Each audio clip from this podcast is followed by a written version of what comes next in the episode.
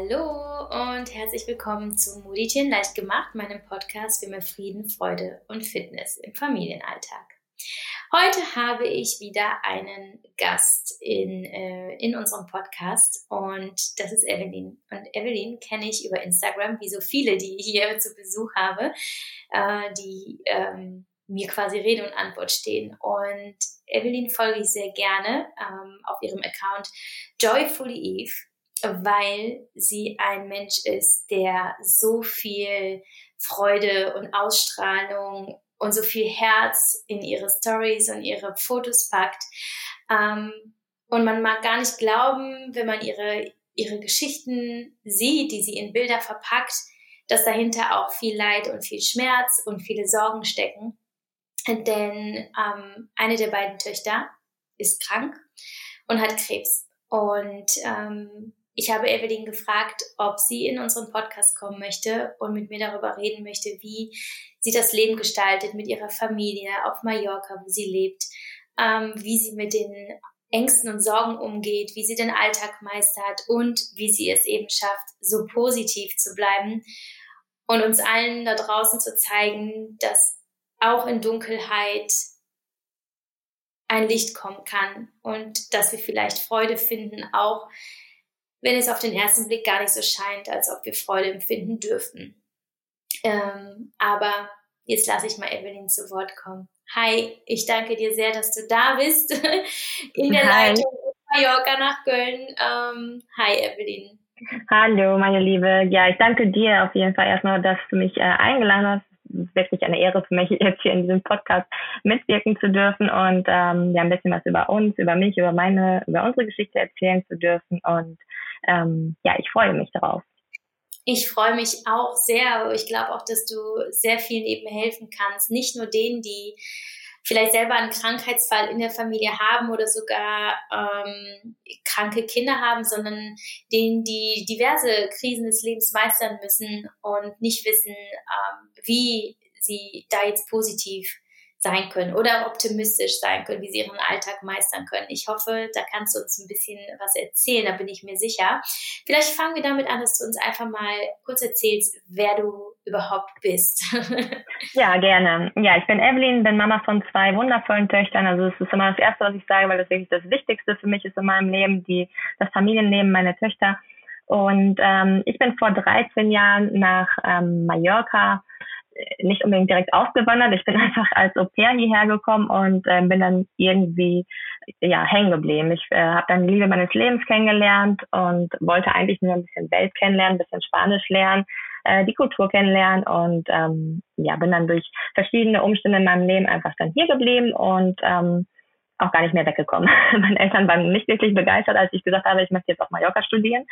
Ähm, die wussten überhaupt nicht, dass es eine Uni gibt auf Mallorca, aber die gibt es. Und ich habe dann hier ähm, Tourismus studiert und ja, dann auch ganz normal bin ich hier ins Arbeitsleben eingestiegen und irgendwann haben dann mein Mann und ich unsere eigene kleine Familie gegründet und ähm, ja, seitdem leben wir hier. Ja, das, das klingt ganz traumhaft und romantisch und ähm, ich glaube für viele auch sehr ja utopisch, aber ähm, ja auch ihr habt Schatten im Paradies. Ich habe dich äh, gebeten, hier in meinen Podcast zu kommen, weil du ja so eine unglaubliche Stärke und so einen scheinbar unerschütterlichen Optimismus an den Tag legst, weil du ja wirklich strahlst und lachst und das Leben zeigst, wie es sein sollte. Aber es ist ja nicht immer so, wie es im besten Fall sein sollte. Was zeichnet euer Leben aus? Ja, generell, ähm, das habe ich wirklich schon öfter gehört. Nur weil man auf Mallorca lebt, heißt es nicht, dass man keine Probleme hat. Ähm, ich glaube, die meisten Menschen stellen sich das einfach so paradiesisch vor, dass ähm, sich so ein normales Leben auf Mallorca ja nicht wirklich vorstellen können. Ähm, damit habe ich schon vor ein paar Jahren angefangen, also vor als kurz nach der Geburt meiner ersten Tochter Naya, vor knapp vier Jahren, habe ich angefangen, ähm, ja, auf Instagram aktiv zu sein und ein bisschen über das Leben einer Mama im Ausland zu berichten. Ich fand den Austausch immer sehr gut. Und ähm, bis dahin ging es auch wirklich nur darum, ja, wie das, wie ich als äh, deutsche Mama auf Mallorca lebe und äh, auch viel um den Mama-Alltag. Bis wir dann ähm, letztes Jahr, kurz nachdem wir unsere zweite Schwangerschaft bekannt gegeben haben, eine ja, ich glaube, für die meisten wirklich ähm, schreckliche Diagnose erhalten haben, und zwar ähm, Krebs. Maya ist krank. Wir haben von wirklich ganz plötzlich erfahren, dass ähm, naja Leukämie hat. Sie war damals drei Jahre alt und ähm, ja, du kannst dir wahrscheinlich vorstellen, dass es uns den Boden unter den Füßen gerissen hat und ähm, wir haben uns wirklich gefühlt, als wären wir im falschen Film. Ähm, ich war damals, wie gesagt, auch noch schwanger. Ich war gerade, glaube ich, in der 14. Schwangerschaftswoche und ähm, ja, das Ganze geschah Anfang August letzten Jahres und seitdem kämpfen wir einfach gemeinsam als Familie neben unserer kleinen Kämpferin Naya gegen den Krebs. Äh, bisher läuft es auch wirklich sehr gut. Also sie hat ähm, äh, den Krebs eigentlich schon besiegt, aber durch äh, dadurch, dass Leukämie ein ja eine ein Krebs im Blut ist, also Blutkrebs, ist die Therapie einfach sehr lang und dauert insgesamt zwei Jahre, sodass wir halt wirklich immer noch mitten in der Therapie stecken, in der Chemotherapie. Und ähm, ja, das begleitet uns einfach seit August letzten Jahres. Du äh, bezeichnest, bezeichnest dich ja äh, selbst bei Instagram als Cancer Mom, ähm, dein Hashtag. Das heißt aber, du gehst ganz offen und ehrlich mit ja, eurer tragischen Situation um. Vielleicht ein bisschen, weil du ja vorher schon da warst und eh dein Leben geteilt hast. Aber es, also ich, ich stelle mir das trotzdem sehr schwer vor und ähm, ja auch irgendwo ein Step, so offen damit umzugehen. Wie entstand denn der Wunsch oder die Idee mit diesem Schicksal, also Nayas Krankheit an die Öffentlichkeit zu gehen und das zu dokumentieren? Ja, wie gesagt, ich war halt äh, vorher schon aktiv und ähm, hatte dann letztes Jahr sogar im Sommer so eine kleine Auszeit und durch die Schwangerschaft einfach, weil ich wirklich sehr an äh, Übelkeit litt und Müdigkeit und als ich das dann bekannt gegeben hatte, habe ich mich wirklich auch auf den Austausch nochmal gefreut. Das ist ja immer eine ganz besondere Zeit, wenn man äh, schwanger ist. Und vor allem habe ich auch damit auch angefangen, ähm, auf Social Media aktiv zu sein, den Mama-Alltag zu teilen. Und dann war halt eine Schwangerschaft wirklich nochmal ein ganz ähm, schönes Thema. Und ich hatte mich auf den Austausch gefreut, hatte mich ähm, auf schöne Schwangerschaftsbilder gefreut. Und dann ähm, plötzlich haben wir dann halt dieses Schicksal erhalten und dann habe ich auch überlegt, okay, wie mache ich das jetzt weiter? Natürlich habe ich äh, viele Nachrichten erhalten, weil die meisten sich wahrscheinlich gefragt haben, ob das mit dem Baby alles in Ordnung ist. Es war wirklich nur ein, es gab, glaube ich, zwei Posts über die Schwangerschaft. Ich hatte es gerade bekannt gegeben und danach haben wir ähm, bereits die Diagnose erhalten. Und dann gab es auch erstmal eine kleine Funkstelle von mir aus, ähm, bis ich mir dann überlegt habe, okay, wie möchte ich das jetzt machen? Man fragt sich ja generell immer, wie viel möchte man von seinem Leben preisgeben, wie viel möchte man über seine Kinder erzählen und das ist natürlich ein sehr persönliches Thema und ähm, jeder geht einfach ganz anders damit um. Ich habe das dann irgendwann einfach ganz offen angesprochen, weil ich mir, als ich die Diagnose erhalten hatte, das war an einem Donnerstagnachmittag, habe ich die ganze Nacht im Internet recherchiert und habe natürlich mich erstmal ähm, über die Krankheit informiert, auf offiziellen Seiten natürlich, aber ich habe auch irgendwo ähm, ja wahre Geschichten gesucht, wahre ähm, Stories aus dem wahren Leben, weil ich ähm, weil ich einfach irgendwie sehen wollte, okay, wie, wie ist das dann überhaupt dann, weil die Krankheit ist ja eine Sache, aber wie sieht denn das Leben danach aus? Und da bin ich auf einen äh, Blog gestoßen, der war aber englischsprachig. Und ich habe dann auch weiter ähm, recherchiert, aber nicht wirklich viel zu dem Thema auf Deutsch gefunden. Und dann dachte ich irgendwann, okay, ich gehe jetzt einfach damit in die Öffentlichkeit und ich muss das irgendwie rauslassen. Ich wollte das einfach, ähm, einfach loslassen und einfach alles äh, runterschreiben. Und das tat mir auch wirklich sehr gut, das einfach mir von der Seele zu schreiben. Und ähm, das, ich hätte auch nie gedacht, dass ich ähm, einfach mit so viel Liebe überschüttet werde. Ich habe so viele Nachrichten erhalten. Ich glaube, ich habe bis heute nicht alle Nachrichten auf, von dem Tag beantworten können. Ich habe, äh, wir haben so viel Liebe erhalten. Ich, äh, Maya hat äh, Geschenke bekommen, äh, Karten, Briefe von wirklich wildfremden Menschen eigentlich für uns. Aber dadurch, dass ich halt wirklich schon vorher aktiv war, bestand nämlich schon irgendwo eine, eine Beziehung auch zu einigen anderen ähm, Mama-Bloggern und äh, Followern, die ich da hatte und äh, einfach mit anderen Mamas, die ja, die, die man schon vorher kannte und die auch Naya kannten vor allem. Ich hatte, ich habe sie ja auch nie wirklich versteckt ähm, äh, Social Media. Und ähm, das hat mir nochmal einen ganz wichtigen Zuspruch gegeben und gezeigt, okay, ähm, vielleicht kannst du auch was Gutes tun mit der, mit der Geschichte. Also irgendwie habe ich dann überlegt, wie kannst du die Situation nutzen, um was ähm, Positives daraus zu ziehen.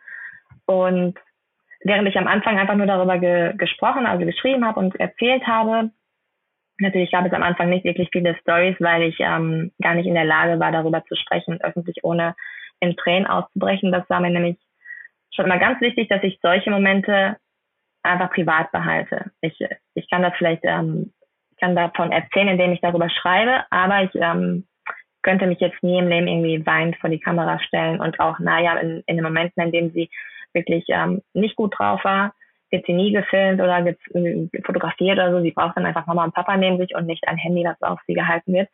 Und ähm, ja, so hat sich das einfach irgendwie ergeben, dass ich dann, es kam natürlich auch sehr viel, ähm, sehr viele Fragen von den, von den Menschen, die mir dann gefolgt sind, ähm, zu der Krankheit, zu, zu Naya, wie es ihr geht, wie wir damit umgehen. Und ähm, ja, so kam ich dann einfach immer wieder äh, ins Gespräch mit ganz vielen Menschen. Habe auch wirklich ganz viele Mamas kennengelernt, die in der gleichen Situation stecken wie wir, also die auch ähm, Cancer Moms sind, wie, wie ich sie nenne.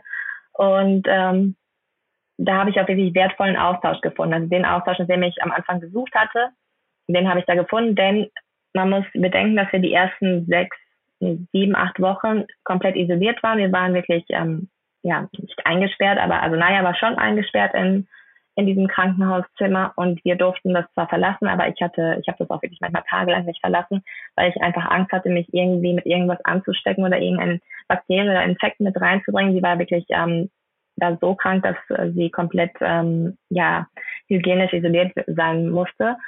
Und deswegen war diese Online-Welt wirklich so meine, mein Ausgang sozusagen. Also dadurch, dass ich die normale Welt nicht mehr sehen konnte, ähm, bin ich echt froh, dass man heutzutage über WhatsApp, über, über WhatsApp-Call, also Videocalls auch mit der Familie in Kontakt bleiben konnte. Und ja, dieser Austausch in dieser über Social Media hat mir wirklich einfach sehr gut getan. Ähm, letztendlich habe ich dann auch nicht nur über unsere Geschichte jetzt, sondern auch wirklich ähm, aufgeklärt über das Thema Krebs ähm, und auch gezeigt, wie man helfen kann. Also ähm, es haben sich so viele einfach dann auch als Spender registriert oder haben mir dann gesagt, dass sie jetzt anfangen, Blut zu spenden. Äh, viele haben dann auch ihre Haare gespendet. Maya und ich haben uns ja dann die Haare gemeinsam abgeschnitten und ich habe meine auch gespendet und das sind einfach so Sachen, die mich ähm, dann auch irgendwo glücklich machen und mich dann auch darin bestärken, dann weiter dort in der Richtung zu arbeiten sozusagen, also weiter wirklich auch da aufzuklären. Ähm, und ja, es tat mir einfach gut. Es war wirklich manchmal auch einfach balsam für meine Seele. Und, ähm, und auch für Naya, die hat sich natürlich über alle, alle Geschenke mega gefreut, über jeden einzelnen Brief, über die Karten. Und ähm, für mich war es wirklich einfach so ein bisschen rauskommen aus dem Klinikalltag. Wir waren da wirklich komplett in, in der Therapie drin im Krankenhaus und haben das überhaupt nicht verlassen dürfen. Und ähm, deswegen war Social Media einfach so mein Zufluchtsort. Hm. Ja, das, das erinnert, also erinnert mich ist vielleicht das falsche Wort, aber es ist, das, es ist wie so eine, wie so eine Selbsthilfe, ähm, wie so ein Selbsthilfekonzept im größeren Sinne. Also es gibt ja Selbsthilfegruppen für Betroffene, für Familienangehörige und das nimmt ja dann auch ähm, über Social Media ähnliche Formen an. Ne? Der Austausch mit anderen, das Teilen des Slides, ähm, Austausch von von Tipps. Ähm, ich kann mir das sehr gut vorstellen. Ich äh, allein schon, weil ich habe, ich bin ja auch mal schwanger ins Ausland äh, gegangen, damals mit meinem Mann, war da auch ganz alleine und äh, wir waren fernab jeglicher Krankheiten oder des Leids, aber auch da den Kontakt über Social Media zu suchen, ähm, das hat mir auch sehr, sehr viel geholfen. Das kann ich gut nachvollziehen. Und du hast sehr viel Positives bewirkt, sowohl äh, bei anderen als auch eben durch diesen Schritt in deiner Welt ist dir denn aber auch was Negatives widerfahren? Also hattest du das Gefühl, dass du anderen Müttern damit auch Angst machst oder quasi die, ja, die potenzielle ja. in ihre, in ihre heile Welt bringst, sodass sie, sie dir nicht mehr folgen konnten zum Beispiel oder gesagt haben, ich kann mir das nicht mit anschauen? Ja, auf jeden Fall. Also ich habe ähm, ich habe das mal gar nicht mitbekommen, weil ich überhaupt nicht kontrolliert habe, wer mir jetzt folgt und wer nicht. Das, das war, das war mir einfach egal. Aber ich habe danach ein paar Nachrichten bekommen oder eine Nachricht kann ich mich ganz genau daran erinnern, ähm, von einer lieben Mama, die mir geschrieben hat, dass sie mir jetzt wieder folgt, dass sie mir kurz entfolgen musste, weil sie sich einfach nicht anschauen konnte. Und ähm, das ist auch natürlich auch okay und ich kann das auch verstehen. Und ähm, ganz viele haben mir dann natürlich auch ihre ihre die Symptome ihrer Kinder geschrieben und gefragt, meinst du, sie hat jetzt auch Leukämie? Und ich habe dann natürlich immer sofort gesagt, dass ich niemandem hier Angst machen möchte. Also ich, es ist natürlich schwierig, da diesen richtigen Grad zu finden. Ich äh, auch in meiner eigenen Familie gab es dann wirklich am Anfang diese, diese Situation, wo ähm, meine Schwester die ganze Zeit dachte, dass der, mein Neffe auch Leukämie hat, weil er plötzlich alle Symptome hat, die Naya auch hatte. Und das tat mir natürlich auch total leid in, in der Zeit. Also in, am Anfang habe ich gesagt, okay, ähm, vielleicht hätte ich da jetzt nicht so sehr drauf eingehen sollen, aber andererseits ähm, wollte ich auch einfach nur zeigen, dass es wirklich, ähm, ja, dass man das Leben wertschätzen, dass Gesundheit das Wichtigste ist, weil auch wir, ich war schon immer eine sehr dankbare Person und war auch immer sehr dankbar für alles, was ich habe. Ich habe auch für alles, was ich habe, ähm, sehr hart arbeiten müssen und ähm, also weil, da, da, wahrscheinlich bin ich auch gerade deswegen dankbar dafür. Aber klar, die Gesundheit war halt immer, sie war einfach da und ähm, irgendwie war ich nie so wirklich ja, natürlich war ich, war ich schon irgendwo dankbar für die Gesundheit, aber es war mir nie so bewusst, besser gesagt. Und das wollte ich dann einfach nochmal zeigen. Und ich glaube, ich habe einfach mehr positives Feedback als, ähm, als negatives bekommen. Und auch, wie gesagt, diese Mama, die mir danach geschrieben hat, hat dann auch gesagt, okay, jetzt, ähm, jetzt habe ich das ein bisschen verarbeitet und sie war zu dem Zeitpunkt auch schwanger. Ist das natürlich auch noch schwieriger, mit so einer Situation klarzukommen und sich das alles anzule äh, anzuschauen, ähm, durchzulesen. Ähm, aber auch sie hat mir danach geschrieben, dass es ihr einfach nochmal die Augen geöffnet hat und ähm, und sie jetzt sieht, wie, wie wertvoll das Leben ist und man auch einfach Gefallen an kleinen Dingen wieder hat. Und ähm, ja, natürlich gab es auch ein paar blöde Nachrichten ähm, nach dem Motto, wieso, wieso ähm, bekommt Naya überhaupt die Chemotherapie, wieso macht ihr das nicht ähm, mit natürlichen Mitteln und ja, ich konnte da eigentlich immer sehr gut drüber stehen. Am Anfang hat es mich ein bisschen gestört, weil ich mir dachte, also ich glaube, man darf einfach nicht solche Kommentare abgeben, wenn man nicht in so einer Situation steckt und es ist einfach, ähm, man kann sich das einfach nicht vorstellen und uns blieb auch einfach nichts anderes übrig. Also wir uns, wir wurden nicht gefragt, ob wir möchten, dass man jetzt die Chemotherapie bekommt oder nicht. Das ist einfach äh, Pflicht gewesen und es gibt auch gar keine andere Lösung. Also sie, ähm, wer sich ein bisschen mit dem Thema auseinandergesetzt hat, weiß, dass äh, Leukämie wirklich auch ähm, ja zum Tod führen kann. Also hätten wir es nicht früh genug erkannt und hätte, wäre, hätte man sie nicht behandelt, dann wäre sie einfach gestorben. Und das war für mich einfach das Schlimmste, was ich, ähm, was ich ja begreifen konnte, also lesen konnte, dass ich sie hätte verlieren können.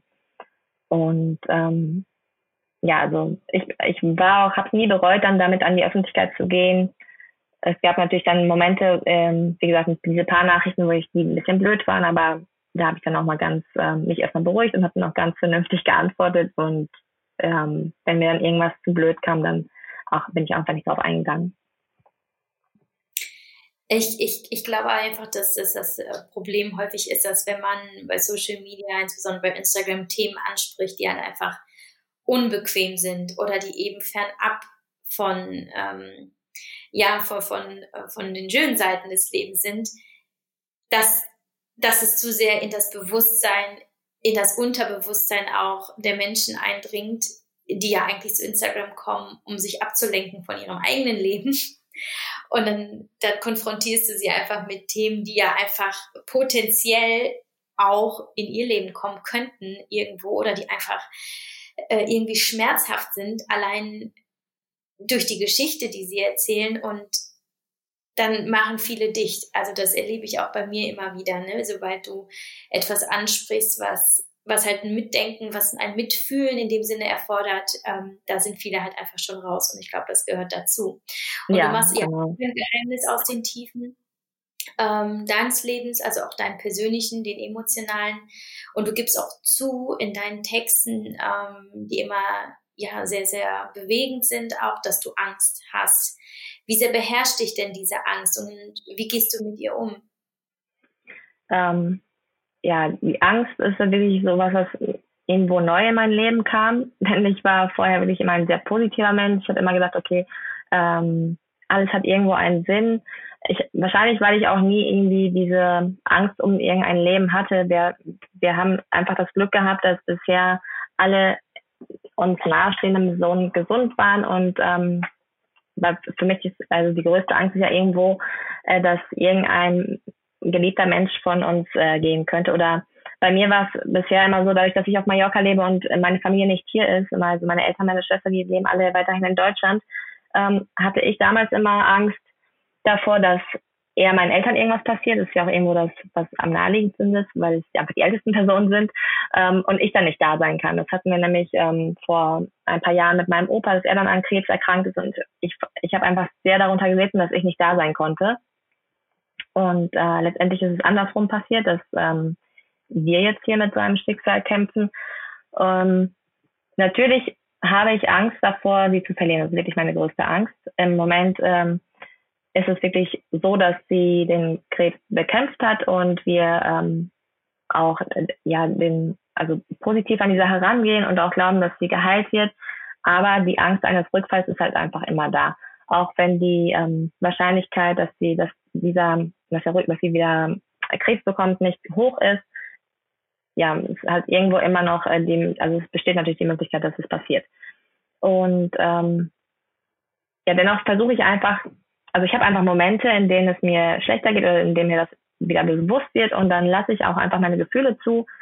Ähm, jetzt nicht mehr so oft, aber da, also um, vor allem in der Anfangszeit, ich habe sehr viel geweint, ich habe ähm, ich habe auch sehr viel darüber gesprochen. Ich brauchte auch sehr viele Momente für mich, äh, die, ähm, um einfach, einfach alles rauszulassen, nämlich ähm, komplett diese negativen Gefühle rauszulassen.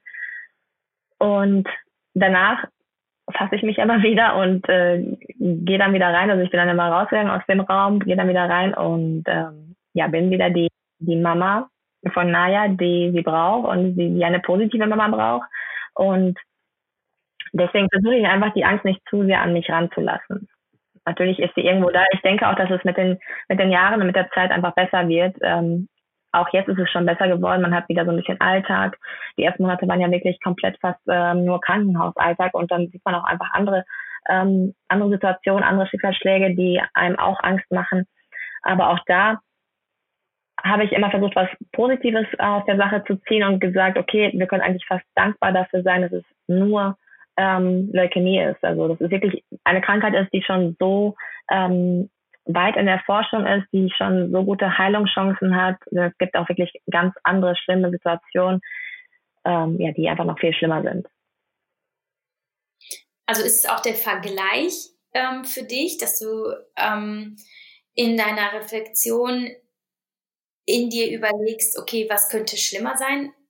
Oder ist es eher dieses, mh, mm, äh, dass, dass du einfach versuchst, die, die, die, die, äh, die positive Wendung vorzustellen. Ähm, also was ich versuche noch herauszustellen, was genau dir mit dieser Angst hilft oder was dir hilft, so positiv und, und stark zu sein und dich von den Ängsten und Sorgen ähm, und den Problem nicht komplett einnehmen zu lassen. Also, weil die Vorstellung, du bist schwanger, dass das Kind ist krank, ähm, dass, dass dein, deine erste Tochter ist krank und potenziell ja sogar sterbenskrank, ähm, du bist alleine auf Mallorca. Also schnell findet man sich doch sicherlich in der, in der Situation, wo man sich einfach nur die Decke über den Kopf ziehen will und einfach, okay, ich will nichts hören, ich will nichts sehen. Ähm, was hilft dir dann durch den, durch den Alltag? Was hilft dir durch den Tag, an dem alles schwer ist oder an dem dir alles schwer fällt? Wie gehst du durch diesen Tag? Ja, das ist definitiv Naya. Also wirklich, also von Anfang an ihre, äh, sie ist einfach, sie war damals äh, zu der Zeit ein dreijähriges Mädchen, die ähm, ja, die es natürlich überhaupt nicht verstanden hat. Und ähm, es gab wirklich die ein ganz eine Situation, die mir bis heute auch noch äh, ja, die, die, die, die, ich bis heute noch im Herzen trage, das war direkt nach der Diagnose. Wir, wir wurden von den Ärzten in einen äh, separaten Raum gerufen. Dort haben wir dann die Diagnose erhalten. Ich bin erstmal zusammengebrochen und habe auch überhaupt nicht wirklich die, die Sätze, die darauf gesagt worden sind, das Gespräch, das habe ich auch nicht mehr mitbekommen. Ähm, hat natürlich geweint, aber mussten wir dann natürlich irgendwann wieder zurück zu Naya und ähm, habe versucht, mir die Tränen aus dem Gesicht zu wischen und habe ihr dann irgendwas gesagt natürlich mit einer super zitternden Beinstimme und dann hat sie mich nur gefragt, na, warum sprichst du denn jetzt so leise und so komisch? Und da habe ich gedacht, okay, das arme Kind, das weiß überhaupt nicht, was los ist. Sie weiß überhaupt nicht, warum ich jetzt, warum ihr, ihre Mama, ihre, also man ist ja als Mutter wirklich so, ähm, ja, der Fels in der Brandung ein, des, eine, also im Leben eines Kindes und ähm, diejenige, die einfach immer Schutz bietet und immer da ist und immer immer gut drauf ist, immer positiv ist und das wollte ich einfach weiterhin für sie sein und deswegen immer wenn ich dann irgendwie sehe, ich kann nicht mehr oder ich bin oder irgendwie ist alles dann zu viel, dann versuche ich einfach kurz ähm, abzuschalten. Ich habe dann immer mich mit meinem Mann ähm, haben wir immer getauscht und er ist dann halt zu ihr gegangen und ich konnte dann kurz wieder Kraft tanken und dann wieder einfach weiterkämpfen. Und ähm, er hat natürlich auch immer geholfen, mich da wieder positiv zu stimmen und auch die Schwangerschaft. Also ich weiß, äh, ich kenne, ich kenne mich und ich weiß, dass wenn ich nicht schwanger gewesen wäre, hätte ich mich äh, mehr gehen lassen. Also in dem Sinne, dass ich weniger geschlafen hätte, weniger gegessen hätte und ich wusste einfach, du trägst ein Leben in dir, das äh, auch nichts dafür kann. Und ich meine, den mentalen Stress oder diese die Angst oder diese Gefühlswelt konnte ich ja nicht einfach so abschalten, aber ich konnte dafür sorgen, dass ich wenigstens körperlich irgendwie ähm, ja einigermaßen fit durch die Schwangerschaft komme. Ähm, natürlich ging das auch nicht so, wie ich mir es mir vorgestellt hatte. Wir waren, wie gesagt, die ersten Wochen da in diesem zweimal zwei Quadratmeter äh, Zimmer und äh, konnte, ich, ich habe überhaupt keine Bewegung bekommen oder all das, was einem empfohlen wird, das habe ich nicht gemacht. Aber ich weiß, dass ich versucht habe zu schlafen wenigstens ein bisschen und ähm, ja, mich ausgewogen zu ernähren und solche Sachen. Deswegen habe ich mich immer wieder versucht zu kontrollieren, um ja mein, meinen Töchtern einfach weiterhin eine gute Mutter zu sein. Und ähm, ja, sie hat uns, also Naya hat uns auch einfach durch ihre Lebensfreude, durch diese positive Einstellung, natürlich ist es auch irgendwo die Naivität der Kinder, die, die das, ja, die das einfach noch nicht verstehen, was da wirklich äh, passieren könnte. Ähm, aber sie hat eben, also sie hat, sie wurde wirklich von heute auf morgen einfach an ein Bett gefesselt und konnte sich sieben, acht Wochen, ähm, ist sie nicht aus dem Bett gekommen, weil sie natürlich an dem Tropf hing und auch, ähm, ja, generell konnte sie sich ja nicht wirklich viel bewegen. Wir durften nicht aus dem Zimmer raus. Und sie hat sich kein einziges Mal beschwert. Sie hat kein einziges Mal gefragt, wann sie nach Hause darf oder ähm, warum sie hier ist. Also sie hat es einfach so hingenommen. Natürlich haben wir versucht, ihr einen möglichst schönen Alltag zu bieten. Wir haben viel gespielt, wir haben gelacht, wir haben gesungen, wir haben gemalt und gebastelt. Unsere ganze ähm, Zimmerwand war voller Bilder beklebt und ähm, hat einfach, wir haben einfach versucht, dass es für sie weiterhin so schön und so einfach wie möglich ist. Und ähm, dann immer, wenn ich dachte, okay, ich kann nicht mehr, habe ich sie angeschaut und gedacht, okay, wenn, wenn sie kann, dann musst du auch können. Also ich kann nicht sagen, ich kann nicht mehr, wenn deine dreijährige weiterkämpft und da so stark und mutig ähm, weitermacht, dann musst du das auch können. Also du hast das, ich kann, ich kann das total nachfühlen. Ähm, ich persönlich bin auch ein Mensch, aber der, der muss sich auch mal aus einer Situation, die schwer ist, entfernen und irgendwo anders auftanken. Hast du für dich persönlich Rituale, ähm, Me-Time, irgendwas, was du machst, meditieren, Sport, ähm, irgendein Hobby oder ähm, irgendeine Tätigkeit, die dir hilft, mal abzuschalten und aufzutanken? Ähm, hatte ich ehrlich gesagt ganz lange nicht. Also in der, es war sogar so, dass ich ähm, am Anfang gar nicht alleine sein wollte. Also zum Beispiel, wenn ich dann irgendwie nach Hause gefahren bin, um irgendwie ein paar Sachen zu holen oder so, diese Autofahrt, die war schrecklich für mich, weil man ja beim Autofahren einfach ja den Kopf frei bekommt. Und da kam bei mir einfach alles hoch. Also ich habe ich musste einfach komplett irgendwie aktiv sein. Ich, wahrscheinlich kennst du das als Mama, ist man ja ständig irgendwie äh, on fire und muss irgendwas machen. Und vor allem jetzt mit der mit der kleinen Babymaus ist es halt noch aktiver. Also ich habe wirklich kaum einen Moment, wo ich zur Ruhe komme, sogar noch nicht mal beim Duschen, weil man das irgendwie schnell macht und äh, rucki zucki wieder zu den Kindern muss. Und ehrlich gesagt tat mir das auch ganz gut. Also ich, diese ruhigen Momente taten mir nicht gut. Was ich jetzt, ähm, was mir jetzt wirklich seit ein paar äh, Wochen wieder gut tut, ist Sport machen, denn da kann ich abschalten, bin aber nicht zu ruhig, um ja, um halt diese blöden Gedanken wieder zuzulassen. Ähm, ja, das ist eigentlich so meine Me-Time, Sport machen. Hm.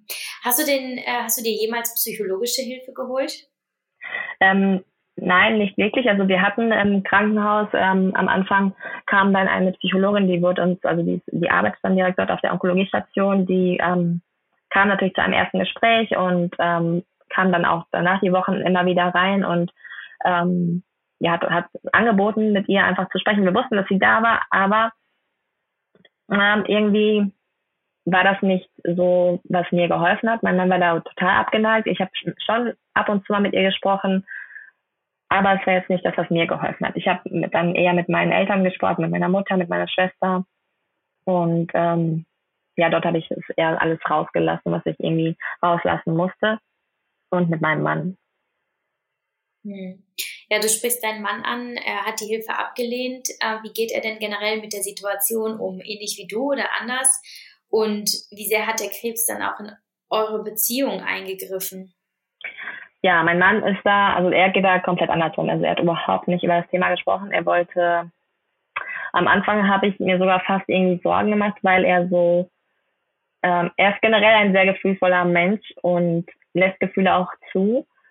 Aber in, also die Situation hat ihn einfach in eine, ja, er, er war wirklich so seit, von Anfang an der Felsen in unserer Brandung und hat sich irgendwie, glaube ich, einfach verantwortlich für uns gefühlt, für sowohl für Naya als auch für mich und das Baby damals. Ähm, er hat einfach immer dafür gesorgt, dass wir lachen und wenn ich dann irgendwie wirklich wieder meine Tränen verdrücken musste, weil ich plötzlich gesehen habe, dass ihr die Haare ausfallen oder weil ähm, ja, weil ich gesehen habe, wie sie, wie sie leidet, weil sie Schmerzen hatte oder so, dann hat er irgendwas Lustiges gemacht und sowohl sie als auch mich zum Lachen gebracht. Und wie gesagt, ich habe mir dann sogar am Anfang Sorgen gemacht und habe gedacht, okay, du musst das doch irgendwie rauslassen, du musst doch irgendwie darüber reden. Und weil er eigentlich immer so derjenige war, der gesagt hat, nein, komm, du musst jetzt stark sein, äh, denk an das Baby, denk an Naya, du musst jetzt stark bleiben. Und der hat mich halt immer wieder dazu motiviert, stark zu bleiben. Ähm, deswegen habe ich auch manchmal einfach den Raum verlassen und musste dann meine Schwächen zulassen. Ähm, weil ich mich fast sogar, äh, ja, nicht schlecht, aber ich konnte dann gar nicht mehr vor ihm weinen. Also er, er hat mich jetzt natürlich nicht irgendwie ähm, unter Druck gesetzt, nicht zu weinen, aber er hat dann immer wieder versucht, mich aufzu Pepper, indem er gesagt hat, ich, ich sollte stark bleiben und äh, alles würde gut werden am Ende. Ähm, jetzt im Moment ist es so, dass ihn das schon äh, mehr mitnimmt. Ich glaube, es ist einfach so, weil ich das, also ich glaube, ich komme im Moment besser damit klar als er, weil ich einfach schon so viel darüber gesprochen habe und ähm, gelesen habe und erzählt habe und ähm, er nicht. Ich glaube, dass diese Phase jetzt einfach für ihn kommt dass er vielleicht ein bisschen das rauslassen muss oder ja, oder es zieht einfach schon an seinen Nerven. Das ist jetzt auch wirklich schon mehrere Monate her. Ähm, Im Moment ist er auch immer derjenige, der mit ihr ins Krankenhaus geht und das Ganze noch mitmacht. Also jede Punktion, jede Sedierung ist halt, also zu sehen, wie dein Kind dann wirklich so in den Schlaf fällt, das ist, äh, die ersten Mal ist es wirklich schrecklich. Danach, ja, ist es irgendwann normal, weil nach der zehnten Sedierung ist es für dich normal, dein Kind da so liegen zu sehen. Aber ja, und äh, für unsere, ich glaube, unsere Beziehung hat es einfach nur gestärkt nochmal. Ähm, vielleicht liegt es auch einfach daran, dass ich, wie du schon gesagt hast, alleine hier bin. Also meine einzige Familie ist er und die und die beiden Mädels. Und vielleicht, ähm, ja, wollte er da auch einfach nochmal als als Stütze für mich da sein und hat deswegen nicht zugelassen. Ja, er, geht auf jeden Fall komplett anders mit der Situation um als ich. Ihr seid also jetzt mittlerweile zweifache Eltern ähm, und Leila, sprecht ihr Leila aus? Ja, genau. Nee, Leila, Leila. genau, richtig. Ähm, ja, die ist ja wirklich auch eine zuckersüße Maus. ja.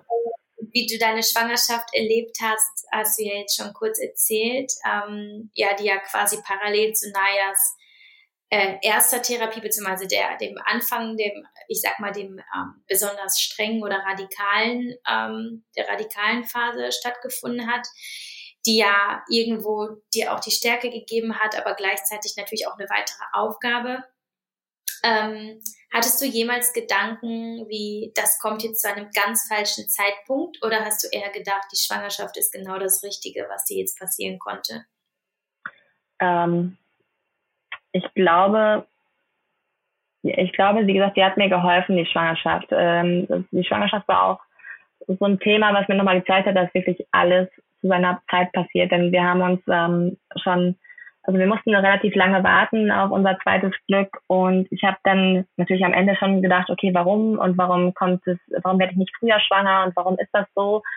Und letztendlich hat mir dann äh, die diese Zeit mit Naya, die Diagnose dann nochmal gezeigt, okay, es ist eigentlich perfekt so, wie es ist. Also perfekt, wenn man es überhaupt sagen kann. Ne? Ähm, natürlich habe ich mir die Schwangerschaft anders vorgestellt und ich hätte sie auch, ähm, ich hätte, ich hätte auch gewollt, sie irgendwie anders genießen zu können, denn in Wirklichkeit lief sie einfach parallel an mir vorbei. Aber wenn ich darüber dann nachgedacht habe, wenn ich, wenn Leila schon auf der Welt gewesen wäre, dann wäre es einfach noch schlimmer, weil ich mich dann hätte aufteilen müssen ich hätte sie ja nicht irgendwie da diese ganzen Monate in, mit ins Krankenhaus schleppen müssen, dann hätten wir uns halt aufteilen müssen. Und so konnten wir wirklich zu dritt, äh, zu äh, dreieinhalb, äh, da gegen den Krebs gemeinsam kämpfen, weil wir dann wirklich ähm, fast 24 Stunden äh, jeden Tag zusammen in diesem Raum. Wir haben dann, ich habe dann mit Maya im Bett geschlafen, mein Mann hat auf diesem Schlafsofa geschlafen und Leila war einfach noch im Bauch. Irgendwann wird der Bauch dann größer und ich bin aufs Schlafsofa gewechselt und mein Mann hat mit Naya im Bett geschlafen, ähm, weil es dann auch einfach irgendwann zu gefährlich für mich ähm, wurde. Dadurch, dass ich schwanger war, durfte ich zum Beispiel ähm, den Urin nicht anfassen und alles, ähm, ja, durch, weil sie halt einfach die Chemotherapie, also die, die Medikamente ausgeschieden hat. Und ähm, ja, da musste, musste ich einfach nochmal extrem vorsichtig sein. Ähm, ich glaube, es war aber einfach wirklich, sie kam genau zum richtigen Zeitpunkt. Und auch nach der Geburt war es wirklich wie so ein kleiner Sonnenschein und so ein Anfängerbaby, nenne ich sie. Naja, war es komplett anders. Ähm, ist wirklich ein Baby, das gut schläft und gut ist und einfach keine Probleme macht. Also es gibt keine, Babys machen keine Probleme, aber es gibt einfach Babys, die mehr Aufmerksamkeit brauchen als andere. Und bei Leila war es von Anfang an so, dass sie wirklich sehr easy going war und das hat uns natürlich sehr geholfen. Also sie, sie strahlt einfach immer, egal wer sie anguckt, sie lacht los und ähm, das bringt natürlich sehr viel Liebe und Freude auch nochmal ins Haus. Auch, auch für Naya, das ist natürlich super schön, jetzt ähm, nochmal so eine neue Aufgabe als große Schwester zu haben. Und ähm, ja, ich glaube, es, es kam genau richtig so, wie es, ähm, so wie es war. Hm. Du hast du einen, einen Glauben, glaubst du an Gott, glaubst du an, an das Schicksal, glaubst du daran, dass alles kommt, wie es kommen muss? Ja, auf jeden Fall. Also es gab wirklich schon mehrere Situationen in meinem Leben, äh, die mir gezeigt haben, ähm, irgendwo hat alles einen Sinn und ähm, auch wenn wir diesen jetzt am Anfang nicht sehen, dann verstehen wir das irgendwann.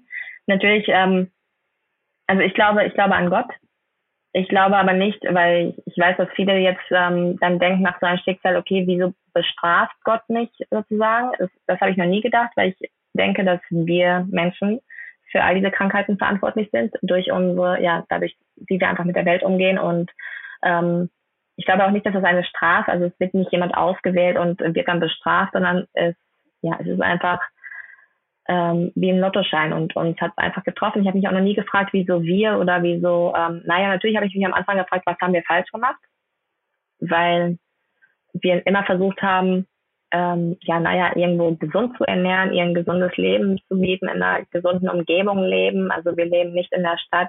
Wir versuchen, ähm, ja, wir haben einfach natürlich unser Bestes gegeben, um ihr ein schönes Leben zu bieten. Und dann habe ich auch die Ärzte direkt am Anfang gefragt, okay, was haben wir falsch gemacht? Was habe ich gemacht, dass sie jetzt krank ist? Und ähm, ja, leider gibt es dafür keine Antwort. Oder zum Glück. Mhm. Es passiert einfach. Und ähm, vielleicht, manchmal denke ich auch, okay, vielleicht wurden wir aus oder vielleicht ist es uns passiert, weil wir einfach stark genug sind, um mit der Situation umzugehen aber andererseits denke ich auch, okay, hätte mir vorher jemand gesagt, du wirst dann so und so mit so einer Situation umgehen, hätte ich auch gesagt, niemals. Also ich, ich schaffe das nicht und ich würde, ich, ich würde das nicht schaffen. Und am Ende, ähm, ja, weiß man einfach nicht, wie viel Kraft in einem steckt, bis man nicht, ja, bis Kraft wirklich die einzige Lösung ist und bis, ähm, ja, bis man einfach in dieser Situation steckt.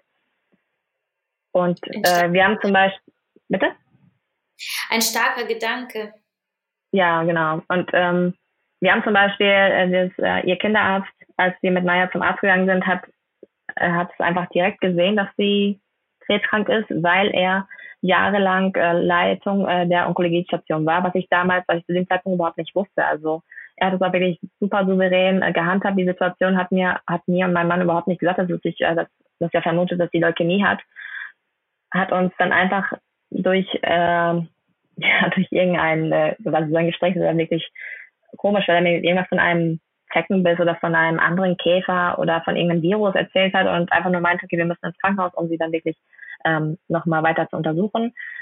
Er hat mich dann danach auch angerufen, hat mir dann so ein bisschen mehr erzählt über sich und äh, es war schon ein sehr älterer Herr. Ich habe dann erfahren, dass er schon 72 ist, das wusste ich damals auch nicht. Und er also, hätte natürlich schon längst in Rente ähm, gewesen sein sollen, aber wollte jetzt nochmal verlängern, ein Jahr wegen Naya.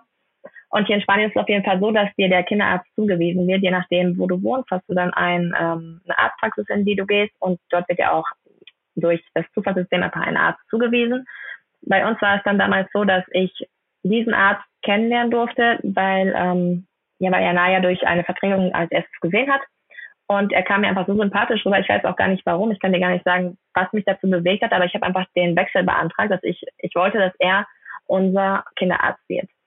Hab mir auch gedacht, okay, das ist wahrscheinlich gar nicht so einfach, wahrscheinlich klappt das gar nicht. Hier in Spanien ist sowas immer ganz kompliziert, aber es war auch ganz easy. Und seitdem war ich ähm, auch wirklich sehr zufrieden mit ihm.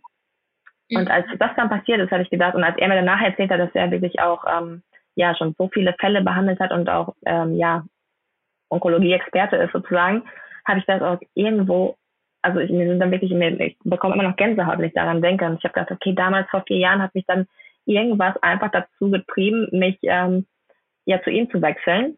Ich, was ich ja, also ich hatte ja überhaupt damals überhaupt keinen, also es gab wirklich nichts, was mir, was mir gesagt hat, okay, du, er hat jetzt irgendwie da kompetent gehandelt oder es war einfach irgendwie so ein Mama-Bauchgefühl.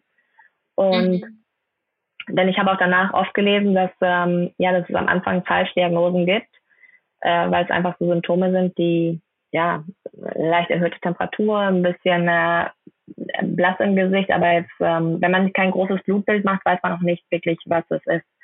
Und dafür bin ich ähm, einfach super dankbar, dass, dass das bei ihr so schnell erkannt worden ist und sie so schnell behandelt worden ist.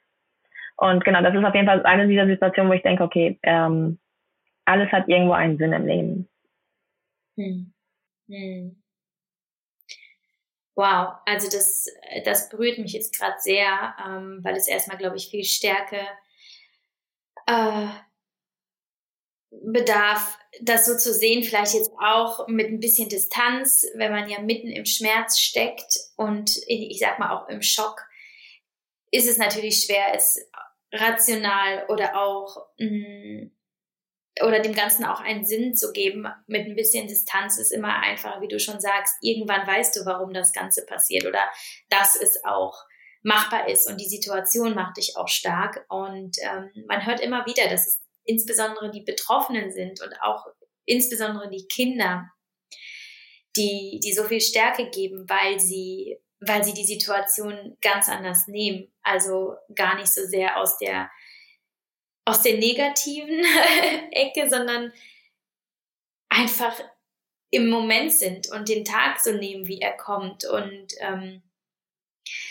und was sagst du, was siehst du, wenn du, wenn du Naya jetzt siehst? Du hast schon gesagt, sie, sie gibt dir Stärke, sie, sie, ähm, sie ist so ein bisschen so der Stern, der dich leitet und, und dir hilft. Was lernst du von ihr? Was, was wirst du ihr irgendwann erzählen, wenn sie vielleicht in deinem Alter ist? Was wirst du ihr über sie sagen, wenn sie mal vielleicht gerade nicht weiß, wie sie äh, irgendeine Situation in ihrem Leben meistert? Ja, wenn ich naja sehe, sehe ich natürlich ähm, pure Liebe. Sie ist, mein, sie ist einfach unser Alles, also mein Alles. Und ähm, ich sehe weiterhin ein vierjähriges Mädchen, das einfach äh, voller Lebensfreude durch, durchs Leben geht. Es ist so unglaublich, wie ähm, ja, wie, wie, wie, wie gut sie einfach alles wegsteckt. Natürlich ist sie erst ähm, drei, vier Jahre alt und Situationen wie das, ähm, das Einstechen oder in den Port, also in den, in den in dem Portkatheter das Einstechen, das Pieksen generell, Nadeln, machen ihr natürlich Angst und sie bekommt Panik in der Situation und, und wehrt sich auch und sie schreit natürlich auch und weint, aber zwei Sekunden später lacht sie einfach wieder. Und ich glaube, dass davon können wir Erwachsene uns einfach noch so viel abgucken und äh, das Ganze, das, ich ähm, teile natürlich schon sehr viel auf Social Media, aber ich schreibe auch sehr viel einfach in mein Tagebuch, weil ich möchte, dass sie das alles irgendwann ähm, liest und so wie du sagst, in Situationen, in denen sie vielleicht nicht so gut drauf ist oder nicht weiter weiß, möchte ich, dass sie daran denkt, dass sie einfach eine riesengroße Kämpferin ist, die die Situation einfach so gut gemeistert hat. Und ähm, ja, sie ist gleichzeitig aber auch, sie, also sie ist so gut mit, ich hat so ein riesiges Herz. Natürlich ist jetzt auch ähm, super gereift und denkt immer noch an das Gute andere, wenn ich ihr sage, naja, ich würde jetzt so gerne einfach jeden einzelnen, äh, jedes einzelne Einstechen abnehmen, dann kommt sie und sagt, nein, lass uns das lieber Papa machen lassen, weil der ist stärker als du. Und dann denke ich auch immer, oh Gott, ich, wie kann man nur so gut sein? Und ähm, ja, ich sehe in ihr einfach pure Lebensfreude. Also wirklich, sie, sie lebt einfach den Moment und äh, wir mussten dann ja auch ab und zu äh, denn wenn es halt kritische Situationen gibt, dann muss man einfach direkt Koffer packen und ins Krankenhaus. Und äh, natürlich war das, ist uns das auch schon passiert. Und wenn man ihr dann sagt, okay, wir wollten vielleicht gerade eine Runde spazieren gehen und jetzt sagen, okay, nee, du hast jetzt erhöhte Temperatur, wir müssen ins Krankenhaus, dann sagt sie einfach, okay, und wir fahren. Also sie hat da noch nie irgendwie einen Aufstand gemacht. Natürlich kommt jetzt so eine Zeit, wo sie einfach keine Lust mehr hat und das habe ich, glaube ich, auch gestern in meinem äh, Post geschrieben, dass sie einfach sagt, ich möchte, dass alles wieder normal ist und ich möchte jetzt, ähm, ich möchte auch normal sein. Ähm, aber generell ist sie einfach, ist sie einfach so positiv und voller Lebensfreude. Mhm. Wunderbar. Ja, sie ist ja auch äh, Risikopatientin. Es kam ja jetzt dieses Jahr leider auch noch ähm, Corona. Auch ja. ein Riesenthema für euch sicherlich, ähm, da sie ja Risikopatientin ist. Ähm, wie sehr hat euch Corona jetzt auch noch eingeschränkt? Also sicherlich sehr. Und wie bist du dann mit, mit dieser Sondersituation umgegangen, die ja wirklich so aus dem Nichts kam? Ja, also Corona hat einerseits nicht wirklich viel an unserem Leben verändert, weil wir so Themen wie Isolation und äh, Masken und ganz strikte Hygiene bereits kennen seit August. Also für uns ist ja nicht nur Corona gefährlich, sondern für Naya ist auch eine ganz einfache Grippe gefährlich. Deswegen ähm, leb, leben wir eigentlich seit August in, ja, in Isolation. Wir haben dann uns ab und zu mit ähm, ein paar Freunden getroffen, immer nur in, im Freien und immer nur, wenn wirklich alles okay war, kein Schnupfen und kein nichts. Das war natürlich schwierig in den Winterphasen, also in der Winterzeit, in den Wintermonaten. Ähm, auch Hygiene mussten wir ähm, komplett umstellen bei uns. Also es ist nicht, dass wir vorher nicht hygienisch waren, aber nicht so extrem wie, wie jetzt. Und das hatte ich natürlich durch Corona, das kannten wir alles schon. Das war vielleicht ein bisschen einfacher für uns als für andere. Aber andererseits hat es uns ähm, ja einen Strich durch die Rechnung gemacht, weil jetzt so die Phase anfing, naja, hat jetzt gerade im April oder März, April die Intensivtherapie äh, abgeschlossen und jetzt wäre die Phase angefangen, wo wir uns halt auch wieder ein bisschen lockerer verhalten könnten. Also das heißt, ein bisschen mehr mit anderen treffen, denn dieser soziale Kontakt fehlt natürlich auch. Nicht, also nicht nur uns, sondern auch, naja, wir spielen mit anderen Kindern. Ähm, es war geplant, dass meine Schwester mit den Kindern uns besuchen kommt äh, im April. Das war natürlich alles dann nicht möglich und ähm, ja, das war, also es hat uns da natürlich schon ähm, stark eingeschränkt und ähm, wir hoffen einfach, dass, dass sich das jetzt bald ändert. Also wir versuchen das jetzt nochmal im Sommer, dass wir uns dann alle zusammen sehen. Naja, also wir müssen da ja auch immer wieder erklären, okay, äh, zu seinem Geburtstag siehst du sie dann. Sie ist nämlich ähm, total in ihre große Cousine verliebt und freut sich schon riesig, sie bald wiederzusehen. Und ihr dann, davor haben wir ihr natürlich immer gesagt, okay, jetzt am Geburtstag siehst du sie dann alle wieder. Und dann ging das nicht, dann musste man ihr wieder erklären, okay, es geht jetzt doch nicht. Und ähm, jetzt habe ich gar nicht mehr gesagt im Sommer, sondern schon zu Weihnachten. Ich hoffe, zu Weihnachten ist das alles ein bisschen ähm, normaler. Aber wenn alles gut klappt, wird sie sie jetzt bald schon sehen. Und ähm, ja, Corona ist eigentlich einfach für uns nochmal, naja, ist natürlich Risikopatientin. Wir versuchen sie zu schützen, wir versuchen uns zu schützen, damit wir sie dann nicht anstecken. Aber irgendwo muss man auch daran denken, dass sie ein kleines Kind ist, das auch einfach mit anderen Kindern spielen muss. Und das versuchen wir einfach mit den Sicherheitsmaßnahmen zu machen, dass wir uns dann im Freien treffen, wenn wenn es keine Symptome gibt und ähm, natürlich versuchen wir, dass die Kinder dann nicht zueinander kommen. das ist natürlich nicht ganz so einfach bei Kindern. Und ähm, ja, desinfiziere wirklich ständig die Hände. Sie weiß auch ganz genau, wie oft sie sich die Hände waschen muss. Und das ist ein bisschen traurig, dass ein vierjähriges Mädchen das schon so mitmachen muss. Aber andererseits, äh, ja, es ist einfach sicherer für uns. Hm. Es ist so, ja, es ist so surreal für mich, das zu hören, weil für, für, wenn du erzählst, es ist für euch Normalität, es ist für euch Alltag und du gehst damit so, so souverän und mit so einer Leichtigkeit um. Das ist sehr beeindruckend und ähm, du hast recht, wenn man das so hört, dann ist es so fern und man kann sich gar nicht vorstellen, dass man so eine Situation packt und dabei trotzdem auch noch so, so strahlt und, und auch lacht äh, Spaß hat. Das ist wirklich, wirklich sehr inspirierend. Ich glaube, das hilft vielen zu hören, wie ihr damit umgeht und dass auch ein normales Leben in dem Sinne von normal neu definiert und trotzdem mit Spaß und trotzdem mit den schönen Momenten, mit Basteln, mit Lesen, mit Freunden möglich ist. Und ihr macht das Beste aus der Situation und werdet da sicherlich sehr, sehr, sehr stark äh, hervorgehen und wahrscheinlich auch mit einem neuen Bewusstsein fürs Leben und für die Gesundheit, wenn ihr das nicht eh schon habt.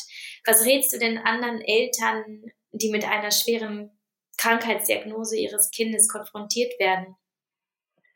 Ähm, ja, du hast ja jetzt schon äh, zwei verschiedene Versionen äh, gehört von mir und von Mann. Ich glaube, jeder geht da einfach komplett anders mit der Situation um. Ich kann einfach nur von mir sagen, dass es mir, dass mir der Austausch mit anderen sehr geholfen hat. Also es war wirklich auch das, was ich damals gesucht habe. Und mittlerweile habe ich den auch einfach nur, um sich zu stärken, um ähm, ja, um sich über die Therapie auszutauschen. Und irgendwie ist es auch, also versteht man sich untereinander auch einfach besser weil egal wie mitfühlend ähm, die deine Mitmenschen sein können, sie stecken einfach nicht in der gleichen Situation und es ist auch gut so. Und ich hoffe auch, dass niemand, also ich wünsche sowas niemandem wirklich. Das ist das Schlimmste, was, was Eltern passieren kann, glaube ich, dass das Kind so schwer krank wird, weil letztendlich leiden wir noch viel mehr als die Kinder. Und da muss, also am besten muss da einfach jeder seinen eigenen Weg finden, aber ich glaube, so den Austausch zu suchen, sei, ich sei es jetzt über Social Media oder halt wirklich in der realen Welt, es gibt ja auch ähm, dann auf der Station andere Fälle, ähm, das, ich glaube, es tut immer ganz gut, wenn man sich da untereinander austauscht und einfach auch die Gefühle zulässt. Das war auch wirklich sehr wichtig bei mir, dass ich, ähm, wie ich schon gesagt habe, einfach ab und zu mal rausgegangen bin und einfach geweint habe, einfach in meinen Tränen freien Lauf gelassen habe, alles rausgelassen habe, um dann wieder auch Kraft tanken zu können und ähm, ja und wieder reinzugehen. Ich weiß, dass ähm, du hast mich das ja gefragt, was jetzt so meine Momente waren, in denen ich wieder Kraft tanken konnte. Ich weiß, dass viele ähm, was anders an Hand haben als ich und dann wirklich auch so Momente für sich brauchen und die sollten sich auch nehmen. Bei mir war es einfach so, dass ich das nicht, nicht brauchte und nicht wollte. Ich wollte wirklich die ganze Zeit bei Naya sein. Aber wenn einem das hilft, dann sollte man das auch auf jeden Fall tun und sich dann Hilfe von der Familie holen. Und ähm, ja, um sich auch einfach um sich selbst kümmern. Es ist wirklich wichtig, dass man selbst dann auch ähm, genug Kraft hat, um dann um stark zu bleiben. Es gibt also wahrscheinlich auch gar nicht den richtigen Weg, weil es sehr individuell ist, wie du schon sagst, unterschiedlicher Charakter, unterschiedliche Situationen, ähm, unterm Strich wahrscheinlich einfach in sich hineinfühlen und ehrlich zu sich sein in Bezug auf, was tut mir gut, um, um kraftvoll durch, durch die Zeit zu gehen. Ähm, ja, danke, danke sehr für, fürs Teilen deiner Gedanken und deiner Gefühle. Zuletzt noch eine letzte Frage, um auch da nochmal äh, einen, einen, einen positiven Akzent zu setzen. Wie sieht für dich die ideale Zukunft aus? Ähm, ja, die sieht eigentlich genauso aus wie jetzt, nur ohne, ohne Krebs und ohne Corona, würde ich jetzt sagen. Ähm, das ist so wirklich das Einzige, was mich im Moment, oder was uns im Moment ja, negativ stimmt. Alles andere äh, genau so perfekt, wie es sein soll, mitten im Leben mit den ähm, ganz normalen Alltagsproblemen, wirklich so, so Alltagsprobleme einer Mama, die hätte ich, die möchte ich einfach wieder haben, wenn das Kind sich morgens nicht anziehen möchte und man dann gestresst ist und ähm, die einfach nicht zur Schule möchte oder keine Ahnung was. Ähm, ja, ich glaube, das genau so stelle ich mir einfach die Zukunft vor. Wirklich dann auch, ähm, ich würde mir wünschen, dann noch beruflich ein bisschen mehr Stabilität zu bekommen um auch da weiterhin äh, flexibel für meine Familie da zu sein und freue mich einfach ähm, zuzusehen, wie meine beiden Töchter aufwachsen und ähm, ja, wie Leila sich weiterentwickelt, wie Naya sich weiterentwickelt und ja, einfach das Leben zu genießen, mit der Familie am besten. Das ist wirklich für mich das Wichtigste, die Zeit mit der Familie zu genießen. Das klingt wunderbar und das wünsche ich dir so sehr. Das wünschen wir dir alle, euch allen äh, sehr und Danke, danke, danke, liebe Evelyn, für deine, für deine Worte, für das Gespräch. Ähm, und ich werde definitiv weiter an deinem Leben teilnehmen, sofern ähm, und zwar bei Instagram. Ich werde in die Show Notes äh, deinen Account nochmal packen, äh, wenn jemand mal schauen möchte. Kann ich nur empfehlen. Toller Account, tolle Story und äh, wirklich schön zu sehen, wie ihr trotz der Tragik ähm, ein wirklich äh, herzliches, fröhliches Leben führt. Sehr schön. Vielen Dank. Ja, ich glaube, das ist einfach sehr wichtig, dass man da ähm, ja, einfach nach vorne schaut und positiv mhm. äh, durchs Leben geht. Ansonsten wird man wirklich daran kaputt gehen und das, das möchte ja niemand. Ja, da hast du recht. Ja, danke dir auch für deine Zeit und ähm, für deine Fragen, für dieses Gespräch. Es war wirklich sehr schön mit dir. Danke sehr. Ciao, liebe Evelyn. Tschüss.